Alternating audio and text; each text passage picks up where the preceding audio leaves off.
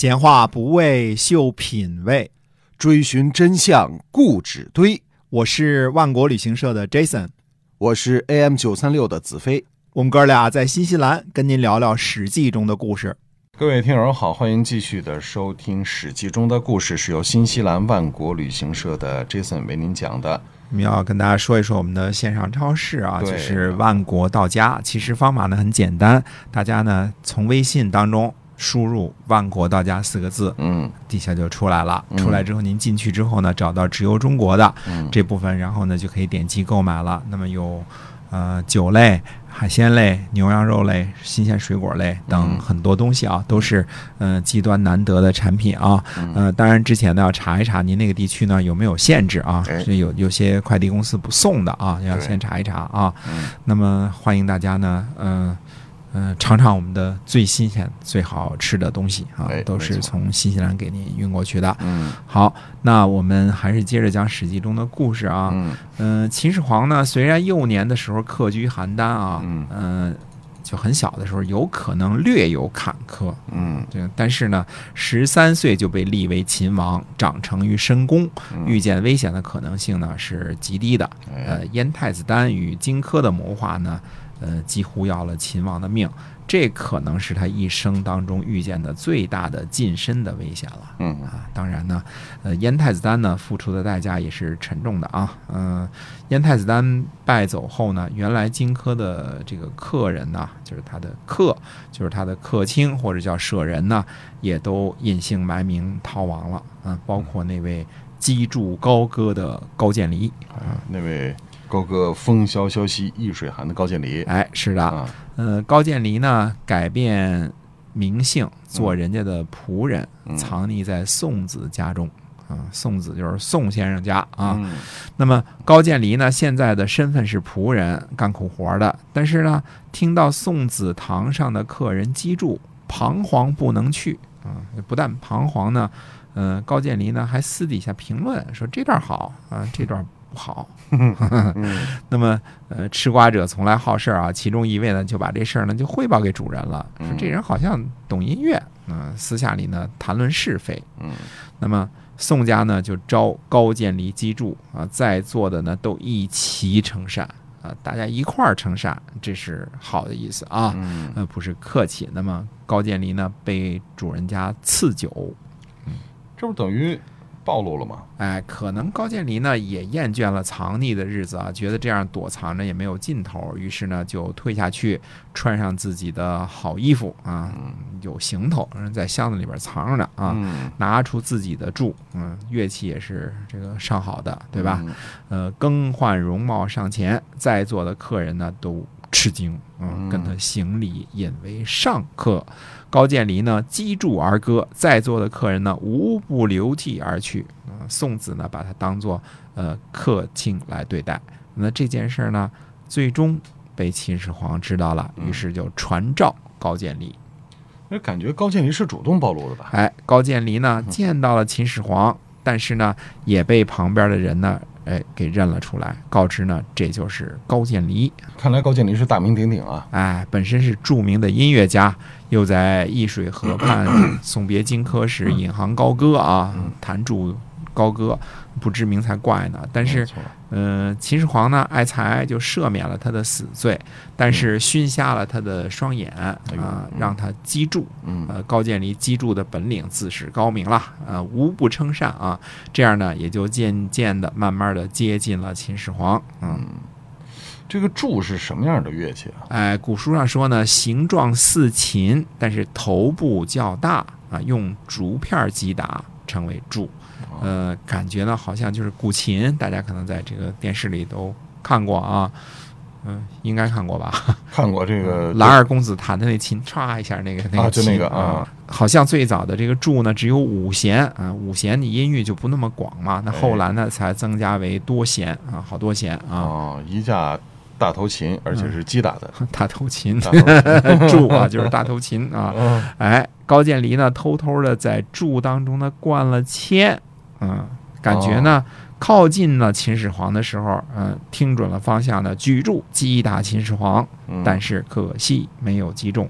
那么秦始皇呢，就斩杀了高渐离一个眼盲之人，这眼神不准啊，对吧？没法准。但是从此之后呢，秦始皇呢，终身不近六国之人，这应该是秦始皇一生当中遇到的第二次近距离危险。嗯。那第三次就是博浪沙遇刺那一回吧？对，没错儿。那么要说这个秦始皇呢，已经遇到过三次暗杀，决定不再接近任何六国之人了，嗯，挺谨慎的啊。嗯嗯这也是秦始皇呢在咸阳大筑甬道的原因。有一次呢，秦始皇在远处呢看见李斯出游，嗯，车马很多，嗯阵仗不小。秦始皇帝呢很不开心，嗯，谁也不愿意看着自个儿员工开着奔驰宝马，那可不嘛，嗯，啊，比我开车都好。嗯是，但是呢，过了没多久呢，李斯就悄悄地削减了他的豪华车队啊，哦啊，那这肯定是李斯在皇帝身边安排密探了，给他通风报信了，是吧？哎，呃，秦皇帝呢就把那天侍奉在旁边的人呢，呃，都找来了，排查是谁泄露的风声，结果呢，没人承认。嗯，承认了，小命就没了，肯定不能认的。哎，于是呢，秦始皇就把那天在旁边侍奉的所有人全部都杀了。哦真够狠的啊！哎皇帝嘛，嗯，伴君如伴虎啊。对，嗯，你都招来无妄之灾，别人偷的小花，你倒了霉了，对吧？嗯？秦始皇三十一年呢，嗯、这一年呢，秦始皇本来是没有任何可能遇到危险的，嗯、因为没出游，嗯是吧？嗯没干什么事儿。但是秦始皇呢，做了一件意想之外的事儿，换上便装，只带了四个武士，啊夜里就微服出行了。嗯结果遇上了强盗。就是嗯拍，此路是我开，嗯此树是我栽嗯。要想从此给我留下哎买路财啊！就就类似这种水 水浒里边这种拦路劫道险境之人啊，嗯 是吧？啊嗯，那么秦始皇身边带的武士应该不是白给的，这应该是真正的武功高手啊，把嗯强盗给砍了。嗯秦始皇呢下令在关中大锁二十日。嗯那么后边呢，《史记》的记载特别有意思，加了一句什么呢？米价暴涨到每担一千六百文钱。哎，我记得你说过，就是说秦的米价基本上是很平稳的，大概三十文一担。啊，那么这一下涨了五百多倍，那么这样的涨价会，它会影响到它维稳的啊。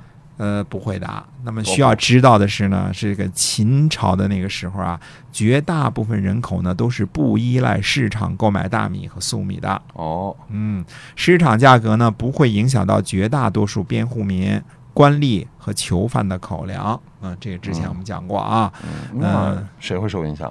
呃那些需要去市场买米的人，嗯，换句话说，那时候农业户口比较好，商品粮户口不怎么好。哦，嗯，想象一下啊，那十二万户被迁徙到咸阳的富豪，他们可不是自个儿一个人腿儿着来的，对吧？对，嗯、仆人、丫鬟呐、看家护院的一大家子迁徙来的。嗯，那么这些人呢，都需要去市场上买米，因为他们不是边户民嘛，嗯对吧？也不是官吏，也不是囚犯，对吧？没人给你供应口粮啊，他们是受影响最重的人啊。为什么大锁二十日会造成米价暴涨呢？所谓的大锁就是挨家挨户大肆强行搜索强盗啊嗯！你可以想象啊，嗯如狼似虎的进军，挨家挨户的查户口，肯定会闹得鸡飞狗跳的。嗯如果呃禁止人员流动，那很可能谁去卖米啊？嗯，就把这个，就算有人胆儿大，把脑袋掖裤腰带里去卖米挣钱，嗯，但是啊，是确实有这样的啊。嗯说赔本的买卖没人做，杀头的买卖有人做嘛，对吧？嗯那要买米的人必须得买，说不定还要囤积一点儿，那价格一下就涨了几百倍。嗯呃，肯定如果涨了几百倍价钱，那打死也有人去敢去卖去，嗯对是吧？对，嗯、这样一来二去的，米价就暴涨了。嗯，这是不是就属于次生灾次生伤害了？哎，对，一点没错，这就是次生伤害啊。嗯本来是一次治安事件，嗯嗯、结果是那些被迁徙到咸阳的富豪们呢，被割了一次韭菜。哦嗯，那涨了五百多倍的米，这米都不敢吃了，对吧？啊，啊，呃，但是呢，大锁二十日并不会造成维稳的危机，因为绝大多数人不会受到伤害的，因为他们有边户民的户口，呃嗯这个口粮是跟这个没关系的，哦呃，这跟后世的米价大涨不是一个不是一回事儿。啊，它是对，嗯。那么秦始皇虽然说遇到过四次危险，但是他就是每一次危险都具有极具戏剧性。非常有戏剧性哎。这四次这个呃出危险的这个状况，每个都能编一编一部剧，是吧？嗯编个小说，编个电影没问题哦啊嗯。对，那么往前说呢，秦始皇三十一年，也就是公元前二百一十五年呢，这一年呢有一件大事儿，使前手自食田。这是个非常非常重要的事情啊，让嗯编户民的主体前手自行申报授田的数量。实际上呢，呃，史书上呢只记载了这么一句话，这句话呢在很多场合下呢被不同的专家做了很多过分的解读和引申。嗯使前手自食田这句话呢，这个被。特别特别过度的引申了，说这个政策呢标志着奴隶制的瓦解、私有土地买卖的许可，这都是过分解读。那我自己的解读也是望文生义啊，也未必是权威啊。但是我认为这件事儿的最大的意义在于呢，当时的秦王朝已经无田可授了，对对吧？授田呢，给新立户的农户都得长大了，二十岁、二十二岁了，娶了媳妇儿了，嗯，谁给田地种啊？对吧嗯？这是农业国家的根本政策，非到万不得已呢，是不会让老百姓自己申报授田数量的。那就说明这有可能这个有继承的问题了，对吧？嗯呃，这个有有不能这个同居的问题了，啊，很多社会问题嗯在这个制度下都会产生的，呃，所以不到万不得已是不会让老百姓自己申报田地的，就使前手自食田，这就说明最大的一件事就是没有田地可授了。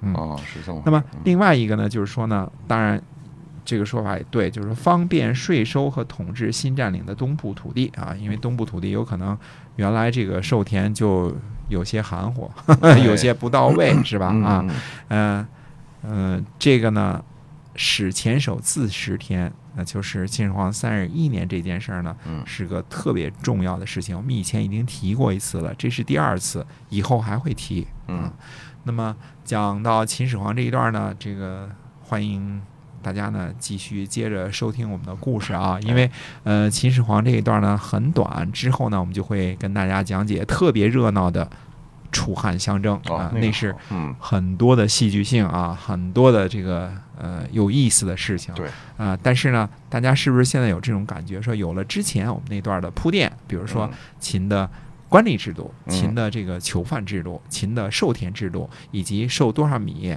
多少田，这个商鞅亩是怎么回事儿，度量衡是怎么回事儿，尺尺有多长，寸有多短，所有的这些基础知识呢，实际上是特别有助于呃大家呢了解嗯秦汉这段历史的。所以，尽管前一段时间的这个讲解这些知识的时候，大家觉得哎枯燥没意思了，不打仗了，是吧？呃，但是它是一个很基础的知识，这也是讲历史了，比如说政治、经济、呃理论、文化各个方面一块儿讲，因为他们都是历史不可分割的一部分。对，没错，少了哪个它都不会有现在这个，就是不会有现在的历史嘛。对的，嗯啊，好，呃，秦始皇短暂这段讲完了之后，我们跟大家预告说，我们很快就会开讲楚汉相争啊。嗯，好那么今天节目先到这儿，下回再跟大家接着聊，好的，那请大家关注我们的节目啊，同时关注我们的万万国道家。。哎，好的，我们下次节目再会。再会。